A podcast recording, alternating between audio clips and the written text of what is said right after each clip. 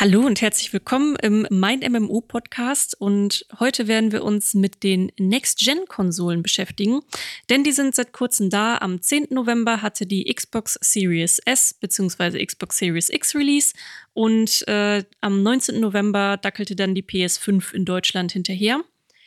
Und es ist jetzt eine Weile her, dass wir neue Konsolen hatten. Ähm, 2013 kamen nämlich die letzten Generationen raus, also jetzt schon sieben Jahre her, Wahnsinn, wie die Zeit rennt.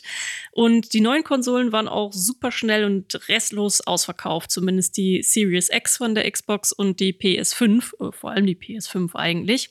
Und ich habe mir zwei Gäste eingeladen, die sich ähm, sehr gut mit Konsolen auskennen, habe ich zumindest gehört.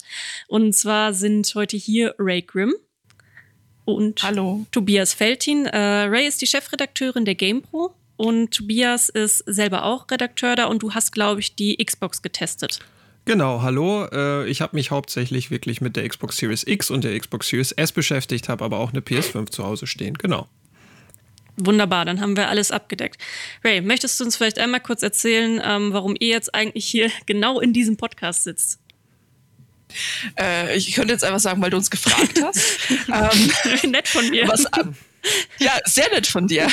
Ich freue mich auch hier zu sein. Ähm, ja, ich leite die GamePro und wir sind quasi äh, Deutschlands größte Webseite, die sich nur um Konsolen und Konsolenspiele dreht. Das heißt, äh, ja, das ist bei uns quasi so der, der große Fokus und entsprechend intensiv haben wir uns halt auch mit der Series X, der Series S und der PS5 beschäftigt und beschäftigen uns natürlich auch noch mit den ich bin mir immer unsicher, sind das jetzt noch die Current-Gen-Konsolen oder sind wir schon in der Last-Gen oder ist das jetzt Übergangs-Gen? Ähm, auf jeden Fall PS4 und äh, Xbox One und Switch spielen bei uns natürlich auch eine Rolle. Ja, die äh, werden ja wahrscheinlich auch noch eine Weile da sein, weil äh, es haben ja auch nicht alle eine Next-Gen-Konsole bekommen, aber da kommen wir später nochmal drauf zu sprechen.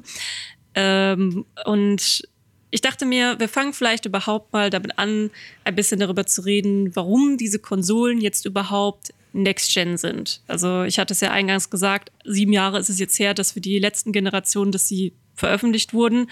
Was genau macht jetzt die PS5 und Xbox Series X zur Next-Gen? Es ist jetzt ein bisschen komisch, muss ich sagen. Ray hat es gerade schon angedeutet, jetzt von PS5 und Xbox Series X noch als Next-Gen-Konsolen zu sprechen, weil wenn wir genau sein müssten, müsste es jetzt ja dann schon um die Current-Gen-Konsolen gehen. Aber das ist irgendwie total seltsam, weil man so lange äh, bei PS5 und Xbox Series X als Next-Gen-Konsolen gesprochen hat und jetzt auf einmal sind sie da und jetzt sind sie ja quasi aktuell.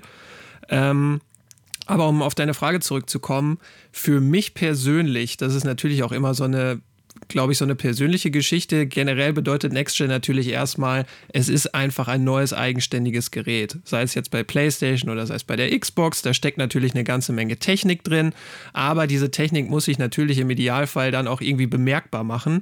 Und bei der Xbox Series X und bei der Xbox, äh, bei der PS5 ist es zumindest für meine Begriffe so, ich denke, das wird Ray auch bestätigen, dass es hauptsächlich wirklich den Komfort des Spielers erhöht.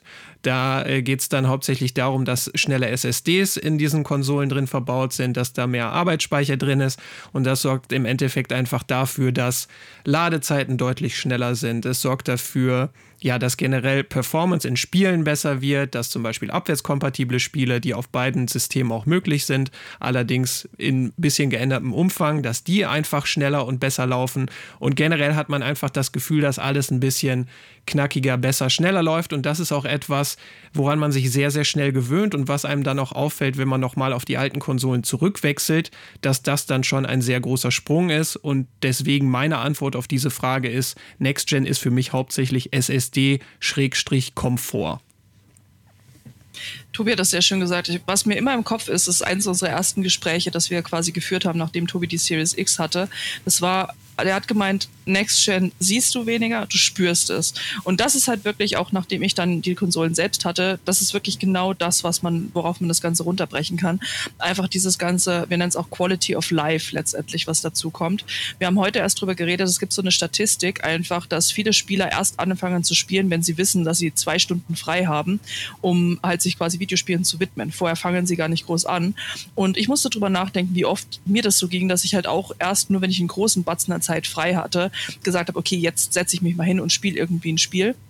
Einfach weil es auch teilweise so lange gedauert hat, in Spiele reinzukommen und äh, überhaupt erst ein Spiel zu starten oder zwischen zwei Titeln zu wechseln.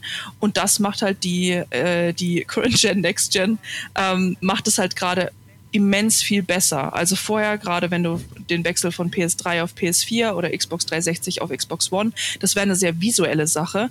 Aber diese, diese Next Gen ist einfach so dieses, wir haben geile Grafik schon, die kann klar auch noch besser werden durch Raytracing etc. Aber jetzt geht es einfach um sehr viel mehr so diese, diese wenn ich jetzt sage Gefühlsebene, dann klingt das emotional, was es natürlich nicht ist, sondern eher so diese, du spürst es einfach, du spürst, dass es schneller ist. Du hast ein besseres Spielgefühl und ein besseres, ja, du bist einfach schneller in allem drin und das macht mehr aus, als man meinen sollte. Ja, ich finde auch, dass wenn man vorher auch irgendwie mal Videos oder so sieht, das, das gibt es eigentlich nicht dann wieder wie das, wenn man dann wirklich mal den Controller in der Hand hat und so ein Ding startet. Ähm, jetzt sind wir in einem MMO-Podcast, das heißt, unsere Zuhörer sind gerade sehr wahrscheinlich äh, da draußen äh, Online-Gaming-affin.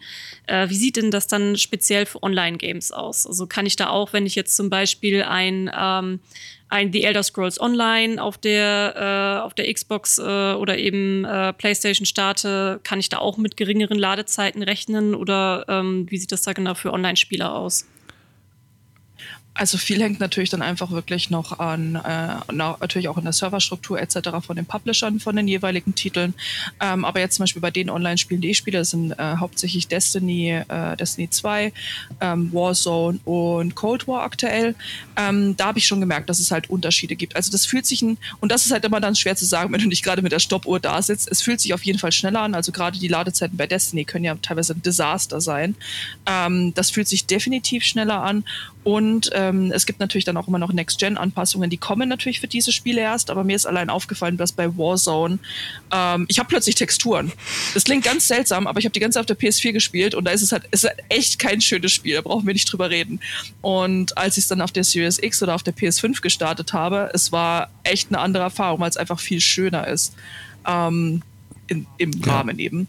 Ähm, aber ja, ich finde auch, das hat man so einen Tick hat man schon gespürt, äh, gespürt, dass es einfach schneller ist, aber da hängt halt trotzdem dann viel noch einfach an den Publishern und an der Internetleitung etc.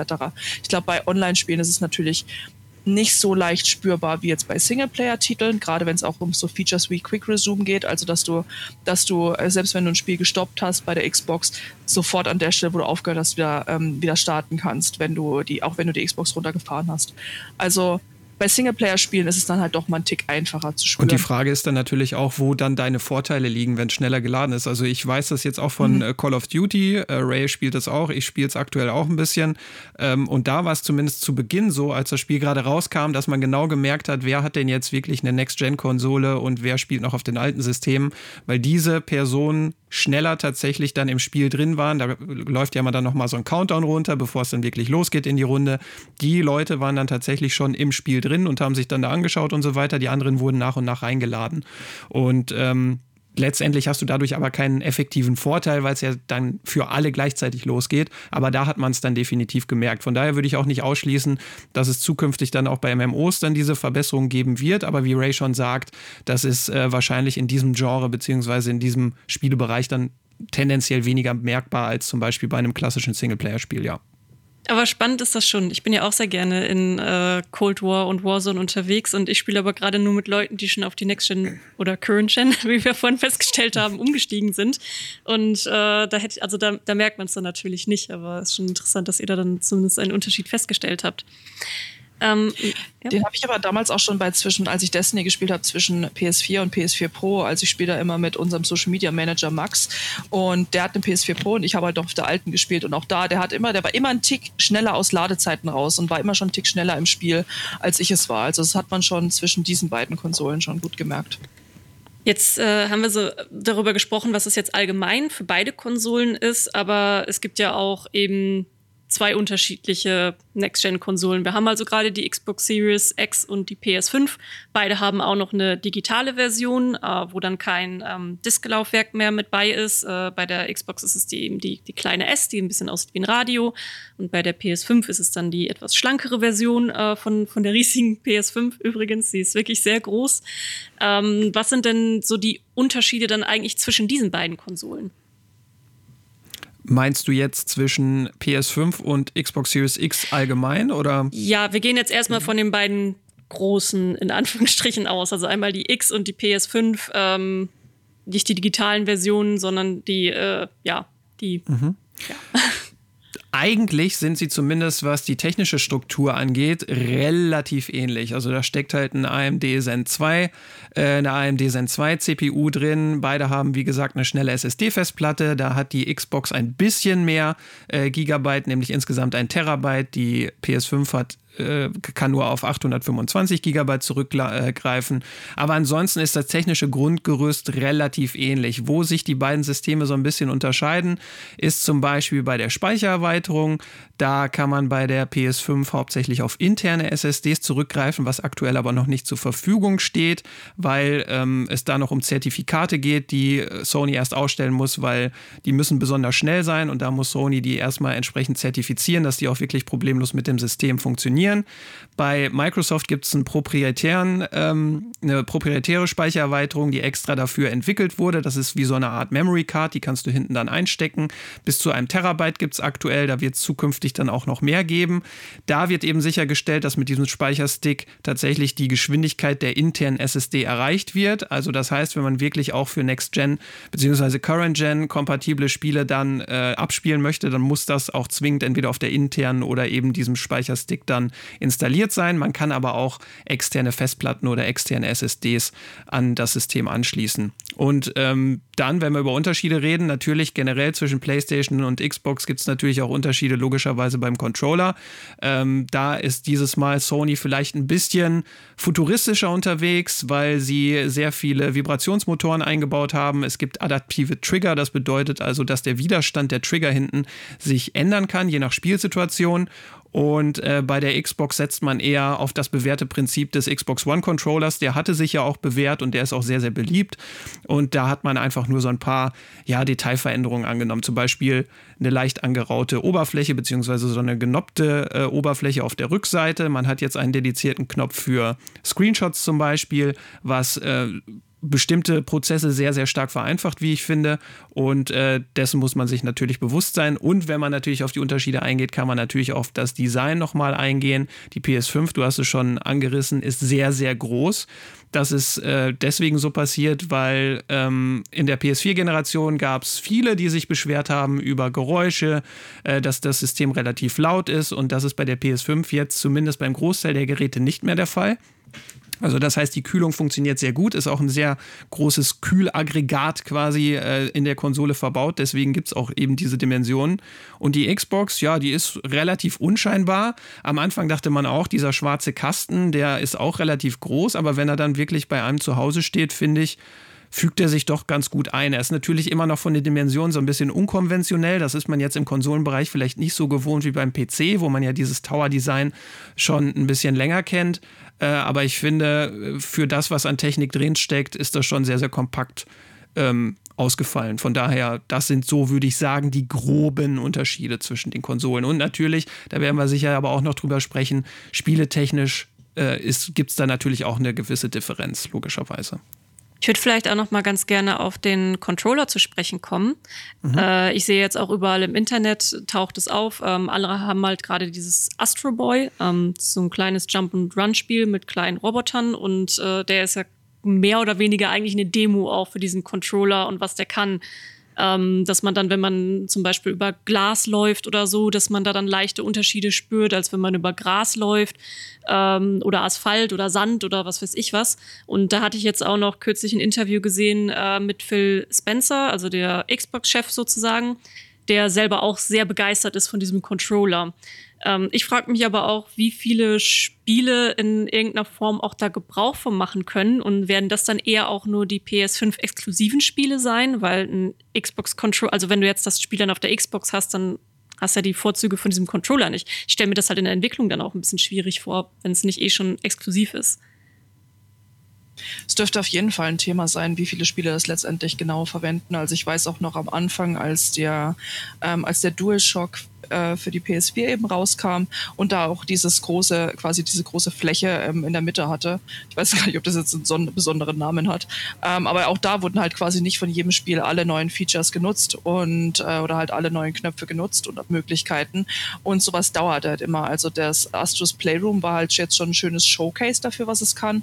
Aber letztendlich ist es natürlich dann auch, ähm, das sind irgendwie viele Sachen, die da mit reinspielen, worüber wir uns halt auch schon Gedanken gemacht haben. Zum Beispiel, wie schnell geht einfach dann ähm, der Akku leer, wenn du einfach diese Dauervibration hast. Wie angenehm oder unangenehm ist es denn letztendlich? Weil das ist ja auch so, was im ersten Moment vielleicht, wo man sagt, okay, ich spiele jetzt dieses kleine Vier-Stunden-Spiel, dieses Showcase für den Controller und habe da schon Spaß dran, wie auch immer. Ähm, und da ist es auch mal interessant, aber wie wie sehr möchte man das letztendlich dann in jedem Spiel drin haben. Also da gibt es ja auch so Sachen wie, ähm, dass in einem Shooter, wenn deine Waffe klemmt, dann spürst du es auch am Controller und solche Geschichten. Das sind halt nette Spielereien, ähm, aber letztendlich muss man wirklich gucken, wie oft wird das dann genutzt. Und ich würde es auch erstmal eher bei Sony-Exklusivtiteln sehen, weil, wie du halt schon sagtest, ne, wenn ein Spiel dann auch auf der Xbox rauskommt oder auf der Switch oder wie auch immer, dann ist natürlich schon die Frage, wie viel Arbeitsaufwand wird dann in die eine einzige Version und ihren besonderen Controller gesteckt. Ich habe sogar bei, ähm, ich spiele gerade aktuell Cold War, also Call of Duty Cold War, den Shooter auf der ähm, Xbox. Und da habe ich sogar die Vibration ausgestellt, äh, weil ich sonst Probleme hatte mit dem Zielen. Die Vibration teilweise im Controller ist so heftig, dass du auf einmal anfängst, irgendwie am Kopf so ein bisschen vorbei zu wackeln. Zumindest bilde ich mir ein, dass das dran schuld ist, dass mein Aim nicht so gut ist. Aber ich habe es auch von Pro-Spielern gelesen, dass es besser ist, tatsächlich die Vibration auszuschalten. Also ja, es kann tatsächlich, so ein Feature kann tatsächlich dann noch stören. Da gebe ich dir definitiv recht. Ähm, das auf jeden Fall. Ich habe es bei mir auch auf, bei einigen Spielen ausgemacht. Also ich hatte zum Beispiel, als ich Marvel's Avengers gespielt hatte, ähm, ich weiß nicht, ob das ein Bug war, aber mein Controller hat einfach komplett durchvibriert. Das war ganz grauenvoll. Es hat einfach nicht aufgehört zu vibrieren. Ähm, und das hatte ich vorher noch nie und ich musste es dann auch ausmachen. Und selbst beim, beim DualSense jetzt habe ich es auch sofort deaktiviert. Also ich fand das ich fand es tatsächlich sehr unangenehm, muss ich dazu sagen. Also das ist, ich hatte mich auch auf Astros Playroom gefreut, weil alle aus dem Team auch so begeistert davon waren. Aber ich fand das so unangenehm, dass ich das ausgemacht habe, weil meine Hände danach so die ganze Zeit so gekribbelt haben, wie als wären sie eingeschlafen. Ähm, und das war dann auch, wo ich gesagt habe, okay, nee, ich, äh, ich will das gar nicht. Und ich finde es schade. Also ich muss mal gucken, vielleicht mache ich es irgendwann nochmal an und teste es auch dann noch so ein bisschen mehr. Ähm, aber ja, wie gesagt, wir müssen halt mal abwarten. Ich kann es auf jeden Fall nachvollziehen, wenn Leute das abschalten. Jetzt sind die Konsolen ja schon eine Weile da, so ein paar Wochen. Ähm, ja, Kopfrechnen ist nicht so meins. Äh, seit äh, 10. und 19. November, 19. November war ja Release. Das ist dann jetzt äh, gut zwei bis drei Wochen her, jeweils für welche Konsole. Und meistens kommen ja dann immer so ungefähr die Kinderkrankheiten. Nach ein bis zwei Wochen kann man die so, so spüren. Welche haben wir denn derzeit ähm, bei, der, bei der PS5 und bei der Xbox? Also generell ist es ja immer so, wenn ein neues technisches Gerät erscheint, dass man immer irgendwie mit ein bisschen Ausschuss leben muss. Das ist ganz normal. Das ist also auch wenn, wenn es jetzt diese Berichte gibt, dass es halt Fehler gibt, das ist halt zum ersten einfach ganz normal. Und zum Zweiten gibt es ja immer sowas wie eine schweigende Mehrheit. Also das sind die Leute, die die Konsolen zu Hause haben und wo alles tipptopp ist, wo alles gut funktioniert. Und die werden sich natürlich nicht in irgendwelchen Foren oder Kommentarbereichen dann melden. Dementsprechend wirkt es, finde ich zumindest, immer so ein bisschen so, als wenn jetzt nach dem Start einer Konsole irgendwie die Hälfte oder drei Viertel oder was betroffen werden. Das muss man vielleicht noch direkt zu Beginn nochmal einordnen. Ähm, bei der Xbox ist es so, Zumindest haben wir da auch Berichte bekommen, auch teilweise auch von Lesern und Leserinnen, dass die Konsole teilweise einfach ausgeht. Also dass, ähm, dass sich das schon wohl andeutet, dass es Bildausfälle gibt kurzzeitig und das System sich dann wirklich ausschaltet. Wir haben Berichte gelesen über äh, defekte Disklaufwerke, also dass die Disks gar nicht mehr gelesen werden, beziehungsweise ausgeworfen oder man kann sie gar nicht in, das, äh, in die Konsole einführen. Und bei der PS5 ähnlich. Also da gibt es auch Berichte von Freezes, äh, also dass Konsolen nach einer bestimmten Zeit haben sie erst funktioniert und ließen sich dann aber gar nicht wieder anschalten, also quasi komplett tot. Und ähm, teilweise auch, dass Konsolen laut werden. Das war auch ein größeres Thema, was wir auf der GamePro auch ähm, bislang begleitet haben. Also dass es zum Beispiel zum sogenannten Spulenfiepen kommt, also ein relativ hochfrequenter Ton, den auch nicht unbedingt jeder hören kann, aber der für die Menschen, die das wahrnehmen, schon sehr störend sein kann, gerade wenn man ein paar Meter von der Konsole auch wegsitzt und dass eben manche Konsolen eben doch nicht so leise sind, wie sie sich, wie sich die Leute das eventuell davon versprochen haben. Aber nochmal zur Einordnung, das sind Probleme, die eigentlich bei jedem technischen Gerät, das in diesen Dimensionen produziert wird und an Leute ausgeliefert wird, gibt es immer so einen Teil Ausschussware, wo quasi nicht alles zum Besten bestellt ist. Das ist zwar immer schade, gerade wenn es jetzt, wenn wir jetzt, uns jetzt überlegen, wie die Liefersituation ist, also dass Austauschgeräte auch sehr schwer zu bekommen sind aktuell.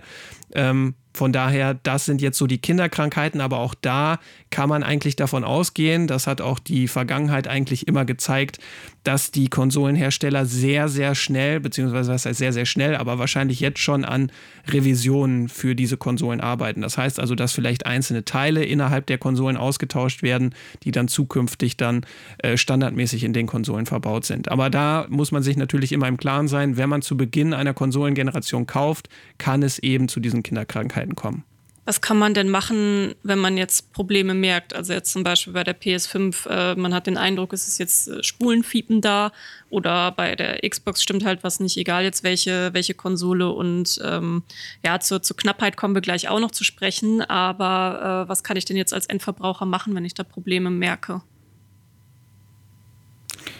Also theoretisch hast du ja, gerade wenn du es online gekauft hast und es innerhalb von zwei Wochen merkst, hast du ja die Möglichkeit, das Gerät einfach zurückzuschicken, äh, ohne Angabe von Gründen. Ansonsten, wenn dich das stört, du, du, äh, du die Konsole aber gerne behalten möchtest, kannst du natürlich ähm, versuchen, dich mit dem Support jeweils äh, auseinanderzusetzen und zu gucken, wie da die Situation ist. Es gibt natürlich die Möglichkeit, Geräte einzuschicken. Das ist dann natürlich aber auch immer mit Wartezeit verbunden und da weiß man jetzt, da das ja auch der Start einer neuen Generation einfach ist, wie lange sowas eventuell eventuell dauern kann. Da kann ich jetzt auch nicht genau sagen, wie lange dann sowas dauern kann.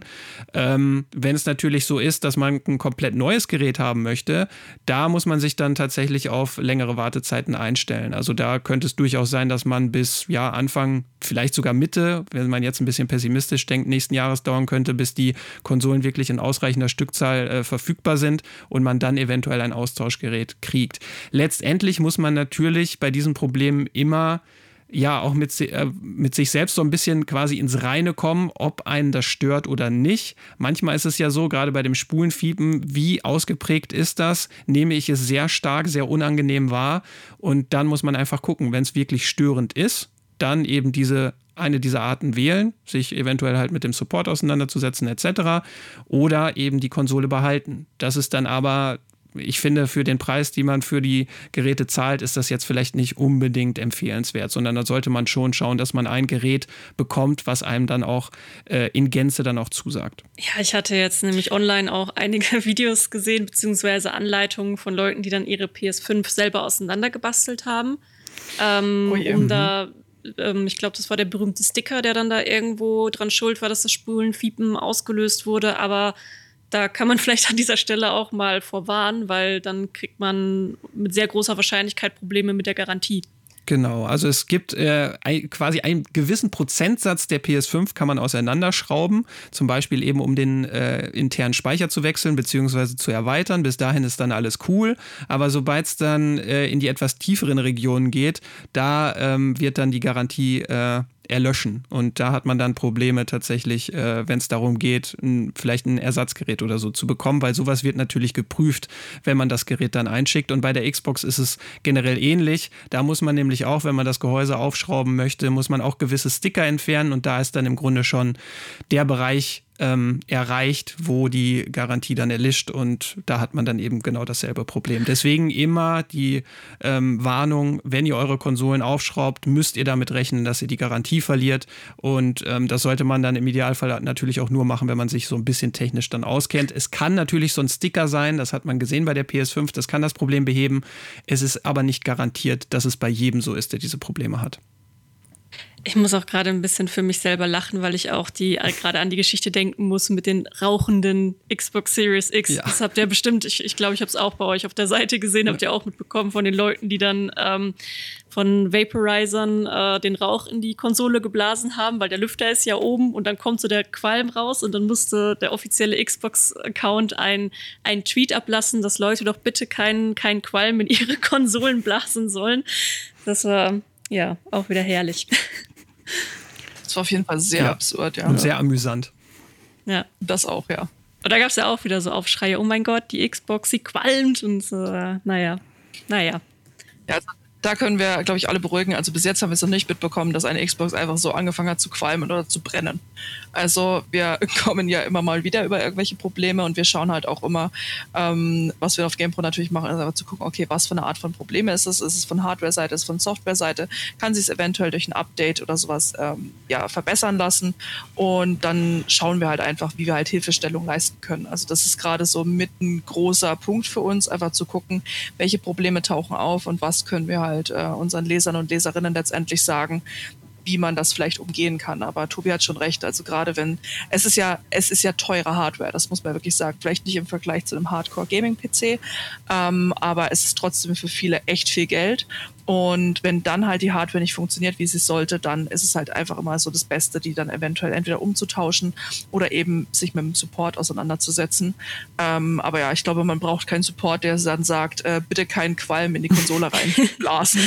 Wobei offenbar schon. Ja, offenbar, ne? also, offenbar braucht es dafür einen Tweet von, vom offiziellen Microsoft-Channel, dass Leute ihre Konsolen nicht zerstören äh, mit Qualm und sich hinterher beschweren, warum irgendwie äh, der Lüfter nicht funktioniert oder so. Aber gut, das äh, muss dann halt auch mal sein. Jetzt äh, haben wir relativ ausführlich über so die technischen Details der Konsolen gesprochen. Und äh, ich würde ganz gerne auch mit euch so allgemein über den Markt der Konsolen reden. Ähm, weil ja, wir haben ja im Moment eigentlich drei sehr prominente Konsolen, eben die Nintendo Switch, die ähm, Xbox und die PlayStation. Ähm, Xbox, äh, die Nintendo Switch ist jetzt nicht so sehr heute unser Thema, aber ähm, es hat ja einen Grund, warum es diese drei Konsolen gibt, weil wir haben ja gerade gehört, technisch unterscheiden sie sich eigentlich nur minimal. Ähm, da gibt es aber auch große Unterschiede einfach in den Strategien, die jeweils die Firmen hinter den Konsolen verfolgen. Also da haben wir einmal Sony mit der PlayStation und Microsoft mit der Xbox. Und ja, bei Sony, da ist, kann man sagen, haben sie so eine gewisse Exklusivstrategie, dass sie eigene also Spiele auch für die PlayStation dann rausbringen, die dann auch nur auf der PlayStation erscheinen oder eben auch für sehr viele Jahre erstmal nur auf der PlayStation und vielleicht hinterher auf dem PC nachziehen oder so, wie es Horizon Zero Dawn es jetzt gemacht hat. Ähm, aber was, was steckt da eigentlich so hinter auch von Seiten Sony und gibt es da noch mehr, was sie verfolgen? Also es ist auf jeden Fall eine sehr, sehr interessante, auch sehr kluge Strategie von Sony, weil was wir nicht vergessen dürfen, ja, wir arbeiten zwar bei einer Seite, die, ähm, die sich viel auch um die Hardware von Konsolen dreht, aber letztendlich der Großteil der Spieler, dem ist halt Hardware letztendlich egal. Also die meisten gucken halt einfach, wo sind die Spiele, die mich interessieren und gucken oder auch, wo sind meine Freunde und gehen dann letztendlich auf die äh, auf diese Plattform. Und Sony hat halt in den letzten Jahren den großen Vorteil gehabt, dass sie halt viele Exklusivtitel hatten, die es wirklich nur bei ihnen gab. Es war für viele ja auch eine Überraschung, dass ein Horizon Zero Dawn plötzlich auf den PC kommt, weil das kannte man so von Sony Exklusivtiteln eben weniger. Ähm, und vor allem, die waren auch qualitativ sehr hochwertig. Also die Kritiken bei den meisten Spielen waren sehr, sehr gut. Die haben sich sehr gut verkauft. Und das ist schon eine sehr kluge Strategie. Vor allem, wir hatten es heute auch nochmal drüber, es gibt halt auch so ähm, Sony selbst haben halt auch gesagt, dass einfach ein Großteil der Spieler spielt einfach Singleplayer-Spieler. Man sollte es wirklich nicht meinen, nachdem der Tod der Singleplayer-Spiele seit Jahren irgendwie immer wieder beschrien wird. Ähm, aber so allgemein gesamt äh, die, sind einfach die Singleplayer-Spieler doch noch sehr, sehr viel mehr, als man meinen sollte. Und das heißt, das ist schon eine sehr kluge Strategie, während sich halt viele andere eben auf den, ähm, auf den Games as a Service Markt konzentrieren oder auf Multiplayer-Titel, äh, Spiele, die man mit anderen zusammenspielen kann, ähm, hat Sony da einen relativ klaren Fokus gezeigt und hat eben relativ spannende ähm, große Spiele rausgebracht und hat halt so viele von sich überzeugen können. Und ich glaube, das ist auch so, Sony kann sich da in vielen Punkten gerade auch so ein bisschen ausruhen, wenn man so möchte, anders als Microsoft, einfach weil sie wissen, okay, sie haben ein großes Vertrauensverhältnis in den letzten sieben Jahren aufgebaut. Sie haben immer wieder ähm, hervorragende, qualitativ hochwertige Spiele rausgebracht, die es nur bei ihnen gab. Und das ist auch eine Strategie, an der sie natürlich festhalten, während Microsoft halt bei ihnen sah es ein bisschen anders aus. Da gab es einmal sehr viel weniger Exklusivtitel. Die Titel waren halt so, ja, dann halt leider wie sowas wie ein Crackdown. Für jedes, äh, für jedes Halo und für jedes Forza gab es halt auch ne, eine Version von Crackdown. Und das ist bei Spielern natürlich auch im Kopf geblieben. Also es war ähm, es gab auch viele Spiele, die halt, ne, so wie Scalebound, einfach eingestellt wurden. Das heißt, da war halt der Fokus tatsächlich ein bisschen weniger auf Spiele oder Exklusivtitel. Dafür hat Microsoft einen klugen Schachzug gemacht, indem sie halt ähm, den Fokus auf ihr Ökosystem gelegt haben und auf Kommunikation mit Spielern, gerade sowas wie der Game Pass, wo man halt einfach einen kleinen Betrag zahlt und dann äh, gleich am Day One mehr oder weniger ähm, die großen Titel von Microsoft und anderen eben auch bekommt. Also es ist sehr spannend, während Sony da sich doch noch mehr anfühlt, als hätten sie den großen Fokus einfach auf ihre Exklusivsoftware und auf Dinge und auf Erlebnisse, die man halt nur auf einer ähm, PlayStation haben kann, versucht Xbox das viel breiter zu streuen, auch indem sie zum Beispiel letztendlich, man kann ja auch alle Spiele auch auf dem Game Pass auf dem PC spielen. Also sie sind bei Microsoft geht es da eher um so ein Ökosystem, das sie einen reinholen wollen und bei, ähm, bei Sony ist dann wirklich alles eher so, ja, fokussiert einfach auf einzelne Titel, wenn man so möchte. Ja, vielleicht muss man an dieser Stelle auch einmal ganz kurz erklären, was der Xbox Game Pass überhaupt ist. Das ist, äh, man sagt ganz gerne, so quasi das Netflix für Gamer. Ähm, man bezahlt einen bestimmten Betrag, äh, je nachdem, welches Modell man möchte. Es gibt einmal einen Game Pass, der dann für die Konsole und den PC gleichzeitig ist. Gibt dann einen nur für die Konsole. Und ähm, dann hat man Zugriff auf, ich glaube, mindestens 100 Spiele war es oder sind es mehr? Sind mittlerweile deutlich mehr, ja. Also es sind also die fest halt drin sind und dann kommen aber noch welche mit dazu, die ähnlich wie bei Netflix eben auch rotieren. Also bei Netflix kennt man das ja auch, dass eine Serie oder Filme sind dann für eine bestimmte Anzahl an Wochen oder Monaten da, rotieren dann raus und es gibt ein paar andere, die sind einfach fest die ganze Zeit da. Und das ist im Prinzip der Game Pass und ähm, da muss man dann halt sagen, wenn man dann den Game Pass, der kostet dann, ich glaube, wenn man für PC und Xbox sind es 13 Euro im Monat und wenn man nur die Konsole will, sind es 10. Nicht, dass ich mich gerade vertue. Mhm. 10 und dann gibt es noch, ähm, um da mal kurz reinzugrätschen, gibt es ja noch die Ultimate-Variante. Das bedeutet, dass in äh, diesem Ultimate-Abo quasi auch noch Xbox Live Gold drin ist, weil Xbox Live Gold brauchst du, wenn du das ist für eure Hörer natürlich hauptsächlich interessant und eure Hörerinnen, ähm, wenn man online spielen möchte. Also dann braucht man Xbox Live Gold und das ist eben so ein Combo-Angebot, wo du dann quasi rundum versorgt bist für alle Xbox-Services. Wenn du genau. Ultimate kaufst, dann hast du alles, was du brauchst. Das ist dann halt einmal im Monat und da muss man sagen, das ist dann einfach schon ein wirklich lächerlich günstiges Angebot für so viele Spiele, wo dann eben auch nicht nur Mist drin ist, sondern wirklich auch hochwertige Neuerscheinungen und äh, EA Play ist mittlerweile auch mit drin, wo dann FIFA mit inbegriffen sind und äh, ähm, ja, mhm. das, das, das ist halt einfach so die, die, die Strategie dahinter. So, sorry, dass ich unterbrochen habe, Ray, aber ich dachte, vielleicht muss man nee, einmal kurz erklären, ja, was es ist.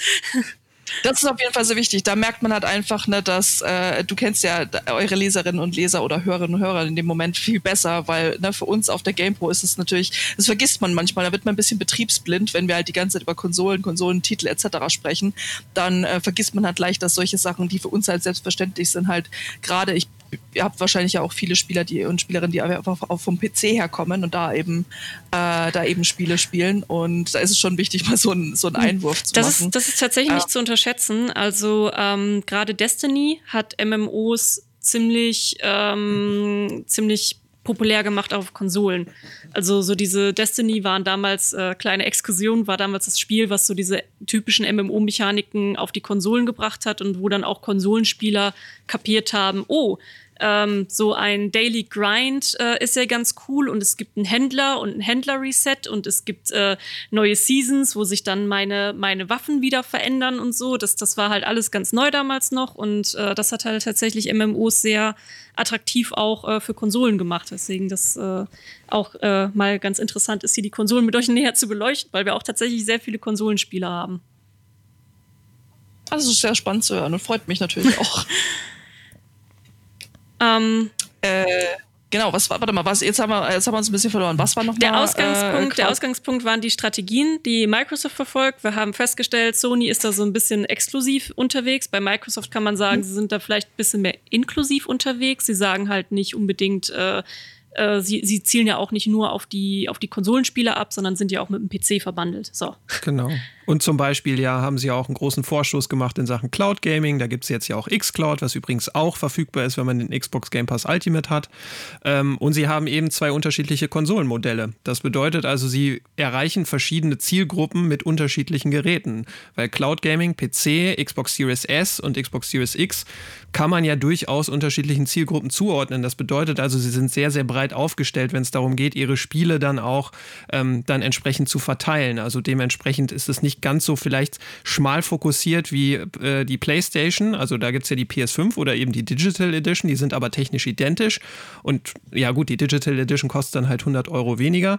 Ähm, aber bei der bei Microsoft sieht man eben, dass es dann doch so eine gewisse Palette an Angebotsmöglichkeiten gibt, um eben möglichst viele Leute dann auch auf die eigene Plattform zu ziehen. Ich vergleiche das immer ganz gerne auch mit, äh, mit Amazon. Also wenn man heutzutage kein Amazon Prime hat, also ich kenne kaum jemanden, der kein Amazon Prime hat.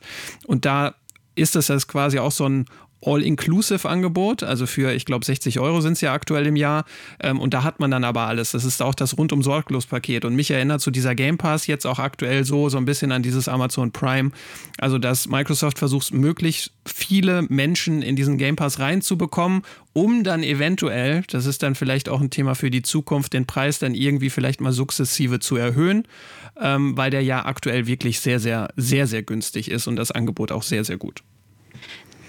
Was ich auch das Gefühl habe bei Xbox ist immer, sie versuchen halt wirklich möglichst, ich will jetzt nicht so Platz sein sagen, möglichst alle anzusprechen, aber wie Tobi halt schon sagt, es sind halt, es gibt zwei verschiedene Konsolen, die halt wirklich unterschiedlich in der Architektur sind, unterschiedliche Zielgruppen und Bedürfnisse ansprechen. Sie haben irgendwie den Game Pass, wo, ähm, wo gefühlt alles drin ist. Und sie haben natürlich auch so Sachen wie den Adaptive Controller, ähm, der quasi es ermöglicht, dass Leute, die zum Beispiel mit körperlichen Behinderungen auch besser spielen können. Also sie machen auch da Vorstöße und versuchen einfach da inklusiv zu sein, während halt, und haben wir ja schon festgestellt, Sony halt eher exklusiv denkt. Das heißt nicht, dass Sony Leute ausschließen möchte, aber letztendlich ist es halt immer so ein, sagen wir mal, so ein Beigeschmack, wenn halt Spiele nur auf einer Plattform erscheinen. Und Microsoft arbeitet ja zum Beispiel auch mit äh, Nintendo zusammen, dass bestimmte Spiele Spiele ähm, eben, die eigentlich von, von Microsoft Studios entwickelt werden, auch auf der Nintendo Switch erscheinen. Sowas wie ähm, Ori and the Blind Forest und Ori of the Will of the Wisps. Also das ist halt auch sehr interessant, dass Microsoft an vielen Punkten sehr, sehr viel offener zu sein scheint. Ähm, oder wir wissen natürlich auch sowas wie in Minecraft, das es auf allen möglichen Plattformen gibt. Und äh, vor einiger Zeit hat Microsoft ja auch Bethesda gekauft, also die hinter auch Fallout 76 oder ESO stehen. Und da ist natürlich dann auch die Überlegung gewesen, okay, wie geht's denn dann weiter mit diesen mit diesen großen Franchises, die Bethesda hat, kommen die dann nur noch für Xbox raus. Und die, die, sagen wir mal, die Antwort darauf gibt es noch nicht zu 100 Prozent, aber eigentlich wurde schon quasi mehr als nur impliziert, dass die ja eben nicht nur für Xbox rauskommen werden, zumindest halt nicht dauerhaft. Kann halt sein, dass es zum Beispiel um Timed Exclusives geht, dass die nur vielleicht einen bestimmten Zeitraum da exklusiv auf Xbox-Konsolen oder eben auf dann äh, auf PC sind und danach halt immer noch auf die, äh, auf die Playstation gehen könnten. Und ich finde das sehr, ich finde das sehr interessant, dass Microsoft einfach sagt, hauptsächlich, wir wollen Leute in unserem Ökosystem, wir wollen halt möglichst viele Leute mit verschiedenen Dingen ansprechen. Und das finde ich eine sehr, sehr kluge Strategie. Microsoft kommuniziert auch sehr, sehr viel mehr. Ich glaube, das war auch, ähm, wenn wir so ein bisschen zurückgucken, vor sieben Jahren haben sie halt gerade schon vor dem Launch der Xbox One einige Fehler gemacht, die ihnen halt auch einfach dann nachgehangen haben und auch dafür gesorgt haben, dass ähm, Sony irgendwo die vergangene Generation so in Anführungszeichen gewonnen hat. Also gerade was die Verkaufszahlen etc. angeht. Und Microsoft hat aus diesen Fehlern sehr, sehr viel gelernt ja. und sie sind sehr viel besser in der Kommunikation geworden. Das äh, hätte ich jetzt nämlich auch noch aufgegriffen, so diese Entwicklung Entwicklung dieser Strategie. Also wenn man jetzt mal in die Vergangenheit guckt, war es ja eigentlich immer relativ klassisch. Sony hat so das eigene Ding gemacht, Microsoft hat das eigene Ding gemacht, Nintendo war so ein bisschen irgendwie dazwischen. Und aufgrund der Ereignisse dieser letzten Gen äh, Konsolengeneration hat sich Microsoft jetzt tatsächlich überlegt, wie können wir jetzt da wieder irgendwie ranrücken. Und mit dieser Strategie, eben diese Inklusivstrategie, also dieses Ausweiten auch auf möglichst viele Zielgruppen, den Game Pass und so weiter, das ist ja alles innerhalb der letzten fünf Jahre alles gewachsen. Davor hat sie, war die Strategie ja relativ identisch und Sony hat eigentlich, seit sie am Konsolenmarkt tätig sind, eigentlich immer so dieselbe Strategie gefahren. Das finde ich ganz interessant und Microsoft musste sich tatsächlich anpassen, gerade weil sie in der letzten Konsolengeneration einfach sehr, sehr stark abgehängt worden sind. Und wenn man das jetzt mal dann so vergleicht, finde ich das schon sehr interessant, dass der eine sich wirklich so ein bisschen ja, musst du so ein bisschen kämpfen und wirklich Hirnschmalz reinstecken, um zu gucken, wie können wir jetzt Paroli bieten auch, auch wenn man ja eigentlich sagen kann, dass die beiden vielleicht in gewissen Dingen jetzt noch konkurrieren, aber sie verfolgen ja schon derart unterschiedliche Strategien, dass man da quasi gar nicht mehr groß von Konkurrenz irgendwie sprechen kann. Natürlich werden Verkaufszahlen und so weiter verglichen, aber ich glaube, das ist in dieser Generation weniger entscheidend als in denen, die wir bisher erlebt haben. Ja, das könnt ihr vielleicht sogar noch ein Stückchen besser einschätzen äh, als jetzt ich. Ähm, aber als ich mich damit so tiefer beschäftigt hatte, auch gerade mit Microsoft und welchen Wandel sie durchlebt haben, hatte ich schon den Eindruck, dass auch diese diese Strategie, die sie jetzt verfolgen, auch voll für sie aufgeht. Also ähm, auch die Xbox Series X, die hat sich so oft verkauft wie nie zuvor zu einem Launch. Die Xbox One, die war ja, da habt ihr ja gerade selber auch schon gesagt, äh, hat ja damals gegen die PS4 ähm, so ein bisschen abgestunken. Und da scheinen sie jetzt wirklich gut aufgeholt zu haben. Mhm. Das auf jeden Fall. Also sie mussten wirklich drum kämpfen. Also das muss man echt sagen. Also Sony hat es da an vielen Punkten einfach leichter, konnten sich sehr viel auf den eigenen Lorbeeren aus, äh, ausruhen an vielen Punkten. Und Microsoft, wie Tobi es ja schon gesagt hat, die mussten halt ihre komplette Strategie überdenken, weil die Xbox One, das hat einfach nicht so funktioniert, wie sie es gern hätten.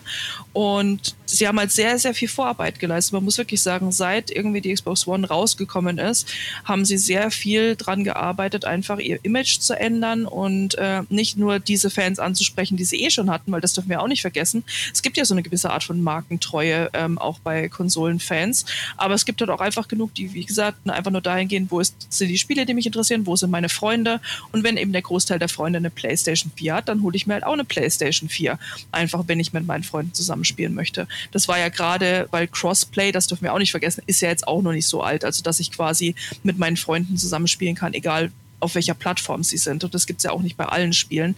Das hat sich erst nach und nach so ein bisschen etabliert und geöffnet in den letzten eineinhalb oder zwei Jahren. Ähm, und wie gesagt, Microsoft musste halt echt viel machen und ich glaube, dass diese Strategie aufgehen kann, aber wir dürfen uns jetzt auch keine Illusionen machen, nur weil halt jetzt zum Beispiel die, die Series X gerade ausverkauft ist, heißt es halt nicht, dass sie schon gewonnen haben oder halt auch schon komplett aufgeholt haben. Also das wird weiterhin ein Prozess sein und ich glaube vor allem, dass die Series S da auch eine große Rolle mitspielen wird. Also, weil das ist halt einfach aktuell, es ist eine Next-Gen-Konsole und es ist die günstigste Next-Gen-Konsole, die man aktuell kriegen kann. Und ich glaube, dass das gerade für die Leute spannend sein könnte, die halt jetzt so, ne, auch zur Weihnachtszeit irgendwie in den Laden gehen, einfach sehen, oh, da ist, da ist so eine Konsole, die ist neu, ähm, was anderes gibt's gerade nicht, die ist relativ günstig im Vergleich, die nehme ich mir einfach mal mit.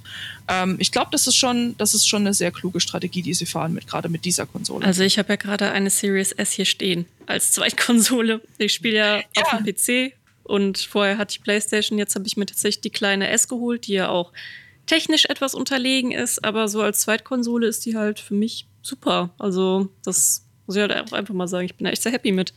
Ja, und vor allem dieses, weil wir ja vorhin über die Next-Gen-Vorteile geredet haben, sie hat ja all diese Next-Gen-Vorteile. Also es ist ja eine SSD drin, es ist vielleicht jetzt nicht so viel Arbeitsspeicher drin wie in der Series X, aber du hast trotzdem das Gefühl, dass es ähnlich performant einfach ist. Also dass alles zum Beispiel im Dashboard und so weiter alles genauso flott funktioniert wie bei der Series X und dementsprechend, wie Ray schon sagt, es ist einfach eine Next-Gen-Konsole, auch wenn viele das so ein bisschen belächeln, weil sie ja auf dem Papier zumindest äh, bei ein paar Specs auch der Xbox One X zum Beispiel unterlegen äh, ist, aber es kommt natürlich immer auf die Gesamtperformance an, wie die technischen Komponenten dann auch untereinander, äh, wie, wie das alles zusammenspielt und da gibt es dann zumindest was, was Performance Performance im, äh, im, im, Dashboard und so weiter angeht oder auch was irgendwie äh, bestimmte Framezahlen angeht, gibt es da eigentlich keinen großen Unterschied zu Series X.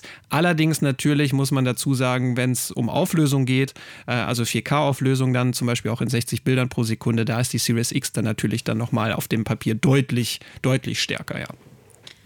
Aber ich glaube, das ist dann halt auch so, das weiß die entsprechende Zielgruppe halt auch. Also das ist, ich meine, die Series X ist dann wirklich, wo man sagen kann, das ist halt eher eine Core-Gamer-Konsole und die Series S, ich würde mal sagen, die entweder, wie, wie auch bei Leia, ist es eine super Zweitkonsole, gerade wenn du irgendwie, keine Ahnung, auf eine, wenn du eine, eine PS4 hast oder eine PS5 oder halt eine, ähm, eine Switch, dann ist es halt eine fantastische Zweitkonsole oder eben auch eine gute Erstkonsole für Leute, denen die Technik halt einfach ein bisschen egal ist. Und ich weiß, ich wiederhole mich da so ein bisschen, aber das vergisst man halt sehr leicht weil wir sind halt einfach in unserer Core-Gamer-Bubble und man vergisst sehr leicht, dass es da draußen halt einfach viele Gamer gibt, denen das schlicht egal ist, die halt einfach nur was Gutes spielen wollen und äh, die halt auch nicht unbedingt gleich sehen, ne, was der Unterschied jetzt zwischen 30 und 60 FPS ist oder 120. Ähm, und für, gerade für solche Leute oder halt auch so als Einstiegskonsole ist halt eine Series S gerade wirklich optimal, unabhängig davon, dass ja, man halt einfach keine ich, andere Konsole Ich bekommt. muss halt auch ehrlich sagen, ich bin da selber auch nicht so richtig mega krass grafikaffin und ich habe jetzt die kleine S hier hauptsächlich auch für den Game Pass stehen und spiele da halt so ein paar Indie-Spiele mit, auch schön gemütlich ja. vom Sofa aus und äh, das ist halt, wo ich sie für nutze.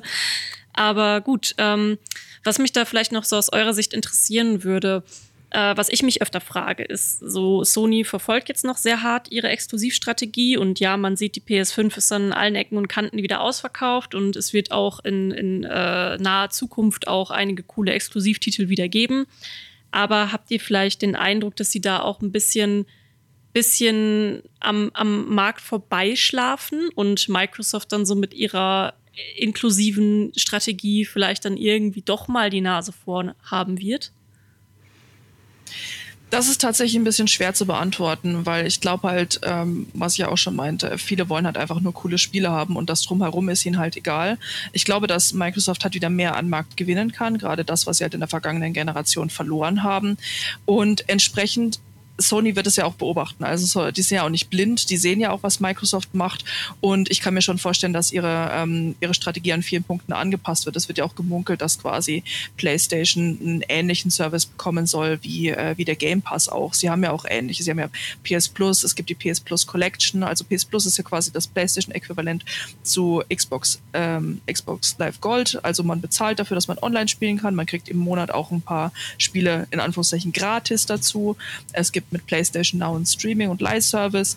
Ähm, also solche Sachen haben sie ja auch und es wird halt auch geguckt, eventuell kann man da auch in diese Richtung gehen.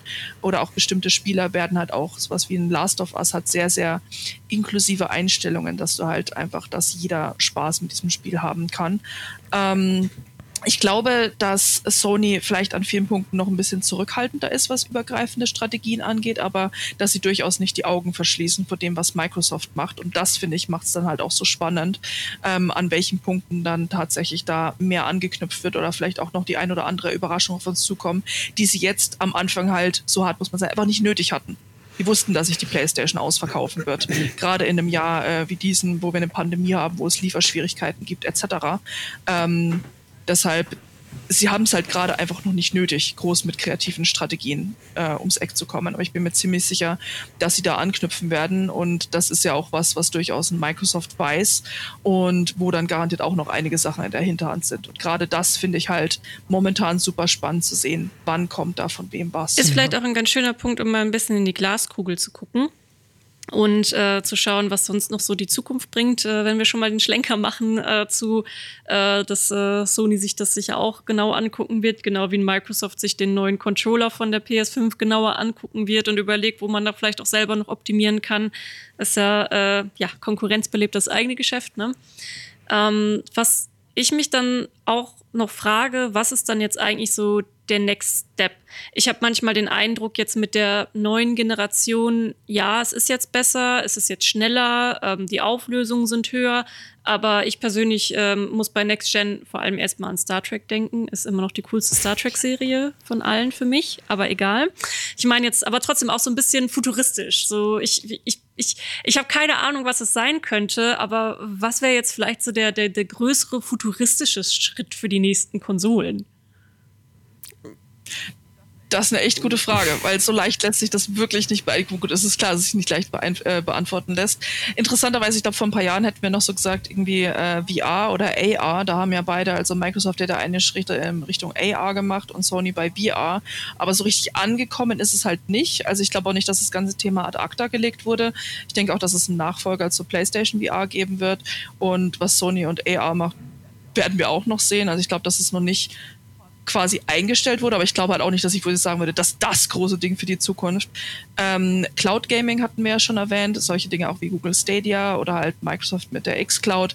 Ich glaube, da werden halt einige Schritte gemacht, weil was wir auch nicht vergessen dürfen, ist, dass viele Gamer auch einfach auf Mobilgeräten spielen und äh, entweder wirklich, wo ich sagen würde, so klassische Core-Gamer, die auch auf PC oder Konsole spielen, die da halt vielleicht auch Call of Duty Mobile oder, äh, oder PUBG spielen, aber es gibt halt auch einfach genug, die, ähm, die einfach nur auf dem Smartphone spielen und sei es jetzt irgendwelche Sachen wie, ich will jetzt nicht sagen Candy Crush, aber mittlerweile gibt es da ja auch genug, ähm, genug, sag mal, ich will jetzt nicht sagen richtige Spiele, ich habe damit immer ein sehr großes Problem, das sozusagen, aber da gibt es halt auch äh, Rollenspiele oder eben Sachen wie PUBG, Fortnite etc.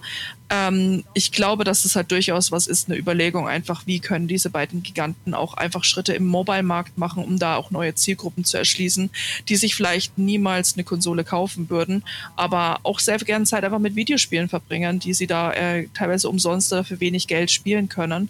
Und gerade gerade Xbox und Microsoft mit der X-Cloud machen da ja große Schritte in diese Richtung. Also ich denke schon, dass das auf jeden Fall was sein wird, was halt peu à peu größer werden wird. Ebenso halt auch wie die Abo-Modelle, sowas wie ein wie ein Game Pass, wie ein PS Plus, wie ein, äh, wie ein PS Now. Ich glaube, davon werden wir halt in Zukunft auch noch mehr sehen.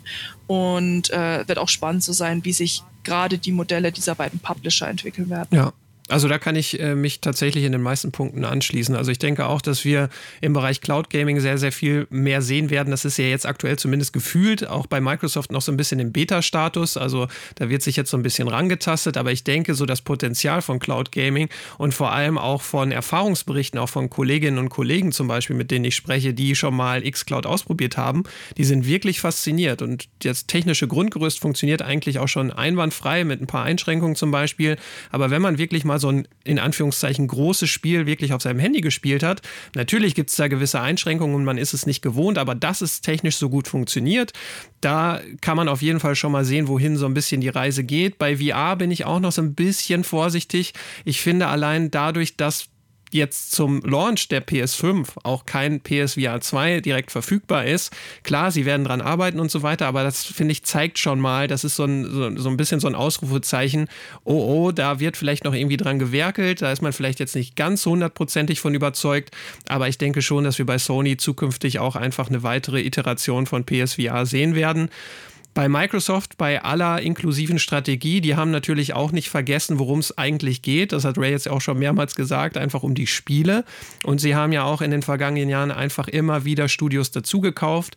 Und äh, das hat man jetzt gerade Microsoft ja so ein bisschen auch zum Launch vorgeworfen, dass es kaum Spiele gibt. Es gibt natürlich Spiele, aber so wirklich Spiele, die ja, für die man dieses Xbox-Ökosystem braucht. Und die werden natürlich jetzt peu à peu dann auch rauskommen, gerade im nächsten Jahr, wenn dann zum Beispiel auch ein Halo Infinite erscheint, was, äh, glaube ich, schon ein harter Schlag war für die Xbox Series X-S, dass das nicht zum Launch gekommen ist. Ich glaube, das wäre nochmal so ein, so ein Leuchtturm-Titel gewesen, den man da hätte platzieren können. Aber gut, aus ähm, nachvollziehbaren Gründen hat man sich entschieden, das Spiel eben zu verschieben. Also ich denke, dass wir jetzt dann hauptsächlich erstmal mit größeren Releases ähm, rechnen können, auch gerade im nächsten Jahr. Also das wird definitiv passieren, weil auch bei der PS5, da gab es ein paar coole Exklusivspiele auch zum Launch, aber das wird natürlich, denke ich, sehr, sehr viel besser werden. Und Wovon ich auch persönlich ausgehe, wir können uns eigentlich auch schon darauf einrichten, dass es wieder so einen Zwischenschritt geben wird bei den Konsolen, wie wir es ja zum Beispiel jetzt bei der PS4 Pro und bei der Xbox One X gesehen haben. Ich gehe fest davon aus, dass wir auch in ein paar Jahren einfach so ein Zwischenmodell für die Xbox Series X, äh, S und vielleicht die PS5, wenn es dann irgendwie eine PS5 Pro oder eine PS5 Slim oder was auch immer, äh, da wird, glaube ich, im Hintergrund jetzt schon dran gearbeitet, wie man die Modelle dann vielleicht auch technisch ein bisschen besser äh, ähm, produzieren kann, beziehungsweise auch äh, potenter machen kann, dass man eben so einen ja, flüssigeren Zwischenschritt schaffen kann. Also ich glaube, dieser, dieser krasse Schritt, alle sieben Jahre oder alle zehn Jahre eine neue Konsolengeneration, ich glaube, ähm, da haben wir jetzt schon in der letzten Generation gesehen, dass das eigentlich äh, ja Schnee von gestern ist, beziehungsweise dass das so vermutlich nicht mehr passieren wird. Also davon gehe ich aus. Das ist jetzt natürlich auch, wie du schon gesagt hast, Blick in die Glaskugel. Ich würde mich da jetzt auch nicht drauf festlegen wollen. Ich persönlich gehe aber fest davon aus, dass wir in drei, vier Jahren auch eine Xbox One keine Ahnung, Y oder was auch immer dann sehen werden. Was auch immer dann die verrückte Nummer-Kombination sein wird. Also das muss man wirklich auch mal sagen. Die Namensgebung von der Xbox ist, ist die ist wirklich schrecklich.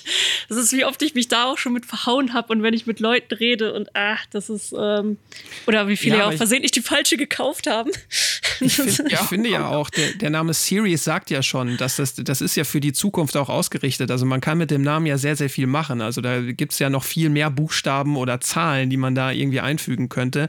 Also ich glaube, Microsoft hat das schon ganz bewusst so gemacht, äh, diesen Series-Namen zu wählen, auch, auch wenn ich persönlich auch der Meinung bin, dass man da sicher sich was Besseres hätte hätte einfallen lassen können. Aber das ist auf jeden Fall zukunftssicher und da ist dann niemand mehr äh, überrascht, wenn es dann halt eine Series keine Ahnung, können wir jetzt ja drüber spekulieren, was dann da am Ende steht, aber der Name Series ist dann ja quasi schon verankert, weil jetzt sind wir dann natürlich noch so ein bisschen haha, Series und äh, One und so, aber warte mal drei, vier Jahre, dann hat sich dieser Name, glaube ich, schon etabliert es ist vor allem auch ein bisschen so eine Art Reboot, weil, ähm, ne, ich meine, bei, bei PlayStation hattest du das die PS1, 2, 3, 4, 5. Also das ist halt einfach logisch, ne, das ist einfach sehr greifbar. Und äh, ich habe neulich mal wieder geguckt, alte Artikel von mir zum letzten Next-Gen-Launch. Da haben wir ganz vorher, bevor es angekündigt wurde, haben wir halt auch von der Xbox 720 geredet. Ja. Ne, also nach 300, also du hast ja die Xbox, dann hast du 360, natürlich kommt dann 720. Nein, dann kam die One. ne, das, ist, äh, das ist einfach so verwirrend. Ne? Ne, Leia hat es ja auch schon gesagt, das haben halt Leute auch die falsche Konsole einfach gekauft, ne, weil One X und Series X, uns passiert es ja auch, wenn wir drüber sprechen, dass wir manchmal einfach das Falsche sagen, ähm, weil das mit dem Namen einfach, ja, bisschen schwierig ist. Aber es war halt jetzt so wie so ein Soft Reboot. Jetzt können sie halt, wie Tobi es gerade so schön gesagt hat, muss ich ein bisschen schmunzeln. Es gibt ja genug Zahlen und Buchstaben, die man nehmen kann. Stimmt. Ähm, und die man da ranpacken könnte. Also ja, aber das ist, äh, sagen wir mal so, ist es jetzt ein bisschen einheitlicher Stimmt, als äh, noch da hatte ich so noch gar nicht drüber nachgedacht, dass man mit der Series jetzt quasi auch die Series fortsetzen kann. Ja. Eigentlich Ja, bleibt Micro- jetzt. Ja? Microsoft war halt immer, finde ich, schon so ein bisschen kreativer, was die Namensgebung angeht. Da kann man ja natürlich so ein bisschen drüber streiten, aber mit 360 und so weiter, sie haben sich zumindest bei diesen Namen auch immer was gedacht. Also bei Xbox One war es ja auch dieses, dieses All-in-One-System. Alles an einem Ort. Also wenn, wenn, wenn es einem erklärt wurde, dann war es ja komplett logisch. Aber dass es natürlich dann problematisch ist, wenn, er, wenn du da eine Xbox One neben einer PS4 hast, dann wird natürlich dann verglichen, was ist denn jetzt höher? 4 gegen 1, dann nehme ich natürlich die 4, ist halt, wirkt aktueller. Ähm, das hat äh, dann natürlich Ja. immer so ein bisschen da reingegrätscht. Und Die, deswegen, die Namen sind äh, dann einfach ein bisschen verkopft und nicht so endverbraucherfreundlich. Genau, genau. Ich habe zum Schluss bleibt natürlich noch diese eine Frage aller Fragen offen und das ist natürlich, welche Konsole ist denn jetzt besser? Wie steht ihr zum Konsolenkrieg? Oh Gott, also wenn ich was Oh leid Gott. bin, Nein, nicht diese Frage. Also da keine Sorge, ist ja auch berechtigt. Aber also ich habe halt, ne, letztendlich, das hat ja Phil Spencer, ähm, also der Chef von Xbox, der neulich auch sehr gesagt, ne, das ist so ermüdend. Er, er hat, ist, glaube ich, sogar so weit gegangen, gemeint, wenn er die Branche verlässt, dann deshalb. Ähm, weil es ist halt, also letztendlich, wir können uns doch einig sein, wir alle wollen doch einfach nur Spaß haben und coole Spiele spielen. Und letztendlich, wo ich, worauf ich diese coolen Spiele spiele, das ist mir doch egal. Wenn es ein Toaster ist, dann ist es halt ein Toaster. Ähm, oder wenn es halt die Series X ist, dann ist es die Series X. Also ich bin da, ich gehe halt dahin, wo die Spiele sind, die mich interessieren. Oder ähm, das ist für mich einfach so wirklich im Zentrum. Und ob auf der einen Konsole jetzt drei Frames mehr sind als auf der anderen, also es könnte mir persönlich nicht gleichgültiger sein. Und ich habe neulich sogar mal auf Twitter gefragt, wie es eigentlich zu diesen Konsolenkriegen kommt. Und ich fand es ganz spannend, dass viele Leute gesagt haben, naja, früher konnte ich mir halt nur eine Konsole leisten und ich kann mir nur eine Konsole leisten. Und natürlich möchte ich dann quasi sagen, das ist ich habe die richtige Wahl gemacht. Ich habe viel Geld für diese eine Plattform ausgegeben und äh, deshalb ist das halt die ultimative Plattform. Ähm, ich kann das auf einer logischen Ebene nachvollziehen, aber ich sehe es halt bei mir gar nicht so. Ähm, und ich tue mir auch schwer damit zu sagen, irgendwie, dass eine Plattform jetzt besser ist als die andere. Also ich mach, ich habe gerade äh, die Series X hier stehen und auch die PS5 und ich mache auf beiden positive und negative Erfahrungen. Ähm, es ist halt einfach Hardware und es ist halt einfach, ich möchte jetzt nicht sagen, übertrieben ein Stück Plastik mit ein bisschen Technik drin. Ähm, das ist mir halt letztendlich egal. Letztendlich ist mir halt nicht egal, was ich damit machen kann und deshalb tue ich mir halt sehr, sehr schwer mit diesem ganzen Konsolenkrieg-Quark. Ja, geht mir ähnlich. Also ich habe auch seit jeher, also klar, früher konnte ich mir auch nur eine Konsole pro Generation leisten, ähm, als man noch nicht selber gearbeitet hat und so weiter. Das ist natürlich klar. Deswegen sind da die Argumente zumindest zum Teil auch nachvollziehbar. Ich kann halt nicht immer nachvollziehen, selbst wenn man nur eine Konsole hat, dass man dann anderen Leuten ihre Entscheidung dann irgendwie schlecht reden muss. Ich meine, man kann doch total zufrieden sein mit der eigenen Entscheidung. Das ist das, was ich dann immer weniger nachvollziehen kann. Aber bei mir ist es ähnlich. Ich habe jetzt auch ähm, alle Systeme hier, hatte auch in der letzten äh, Konsolengeneration alle schon zu Hause und da hat man dann natürlich kann dann hin und her wechseln, wie man gerne möchte. Ähm, es ist im Endeffekt dann tatsächlich auch eine Frage des, des eigenen Geschmacks, wie so oft. Also welche Spieleserien interessieren mich persönlich mehr? Da ist es jetzt bei mir zumindest persönlich so, dass ich immer sehr stark äh, mich interessiert habe, auch für die Xbox-Serien, also äh, Gears of War, Halo, ähm, Forza Motorsport, Forza, äh, Forza Horizon und so weiter. Das sind einfach Titel, die mir, die meinen persönlichen Geschmack getroffen haben. Aber ich habe natürlich auch alles gerne auf der PlayStation gespielt. Deswegen würde ich da jetzt nicht tendenziell sagen, ich finde irgendwie die Xbox besser, vielleicht was die Spiele angeht und so weiter. Da bin ich vielleicht ein bisschen mehr auf der Xbox-Seite. Äh, aber wie Ray schon sagt, im Endeffekt geht es doch darum, dass wir einfach Spaß haben und dass wir tolle Spiele spielen. Und ähm, ich glaube, die Auswahl wird jetzt in dieser Generation größer als jemals zuvor. Und deswegen können wir, glaube ich, alle uns auf das freuen, was uns jetzt dann noch erwartet mit den, mit den aktuellen, mit der Current Gen, kann man jetzt ja dann sagen. Ja, da kann ich mich nur anschließen. Ich bin da ganz bei euch, dass es immer ganz auf das eigene Bedürfnis ankommt, äh, welche Konsole oder welche Plattform, egal ob jetzt Mobile oder PC, zu einem passt, wo halt die Spiele sind, die man will, da geht man hin. Äh, ihr möchtet auch nicht wissen, was ich mir schon alles anhören durfte für diese eine Kolumne, die ich geschrieben habe, dass ich von der PlayStation zu Xbox dieses Jahr wechsle. Da haben auch sehr viele mich gewarnt, dass das doch der größte Fehler meines Lebens quasi ist. Aber ich bin mir auch bewusst, dass jetzt gerade habe ich halt die S und das ist eine sehr schöne Zweitkonsole für mich. Aber sobald das Last of Us 3 kommt, äh, ja, dann, dann bin ich halt auch wieder auf der PlayStation unterwegs. Das weiß ich jetzt auch schon. Aber da, bis dahin vergeht auch wieder ein bisschen Zeit ins Land. Also von daher, ja, sehr schön. Ähm, ich bedanke mich. Wenn das ja? das in deinem Leben machst, dann kannst du dich wirklich glücklich schätzen. Also das muss man auch gesagt da, haben. Da, ja, ja, ja. Jetzt, wo du es so sagst, hm, das, dann gehe ich jetzt, dann gehe ich jetzt noch viel besser gelaunt äh, äh, weiter in den Tag. Äh, ich bedanke mich auf jeden Fall ganz herzlich, dass ihr ähm, äh, hier, hier wart und uns Zeit gegeben habt, äh, mir und den Zuhörern, um ein bisschen mehr über die Konsolen zu erzählen. Äh, mir hat sehr viel Spaß gemacht. Ähm, auf der gamepro.de findet ihr auf jeden Fall sehr, sehr, sehr, sehr viele tolle Artikel zu den, ähm, zu den jeweiligen Konsolen, äh, auch natürlich zu Switch und den Spielen, die man darauf spielen kann. Ähm, wenn man euch jetzt noch folgen möchte, wo seid ihr denn sonst noch so zu finden? Äh, also ich bin auf, äh, auf Twitter und Instagram als Freaking News oder ihr googelt einfach Ray Grimm und äh, dann die jeweilige Social Media Plattform eurer Wahl und äh, die Chance ist äh, sehr groß, dass ich da vertreten bin. Ist bei mir auch so, Twitter, Instagram, frischer Feldin nachgucken, ansonsten googeln, da sollte man mich auch finden ist auch sehr schön. Googelt mich genau, einfach. Googelt sehr mich. schön. Google, ja, das, das, gleiche kann ich auch sagen. Wenn, wenn ihr äh, mich natürlich auf meinem MMO, wenn ihr äh, sonst mehr hören und sehen wollt, äh, Lea Jankowski, ich glaube, ich habe mich gar nicht vorgestellt am Anfang. Hm. Dann tue ich es jetzt nochmal. Ich bin übrigens Lea Jankowski und arbeite für mein MMO. und ihr könnt mich auch auf Social Media finden, wenn ihr mich googelt. So, äh, dann bedanke mich nochmal recht herzlich und äh, wünsche euch noch einen schönen Tag und euch Zuhörern da draußen auch oder einen schönen Abend oder wann auch immer ihr das hier gerade hört. Danke dir auch. Macht's gut. Bis dann. Ciao, ciao.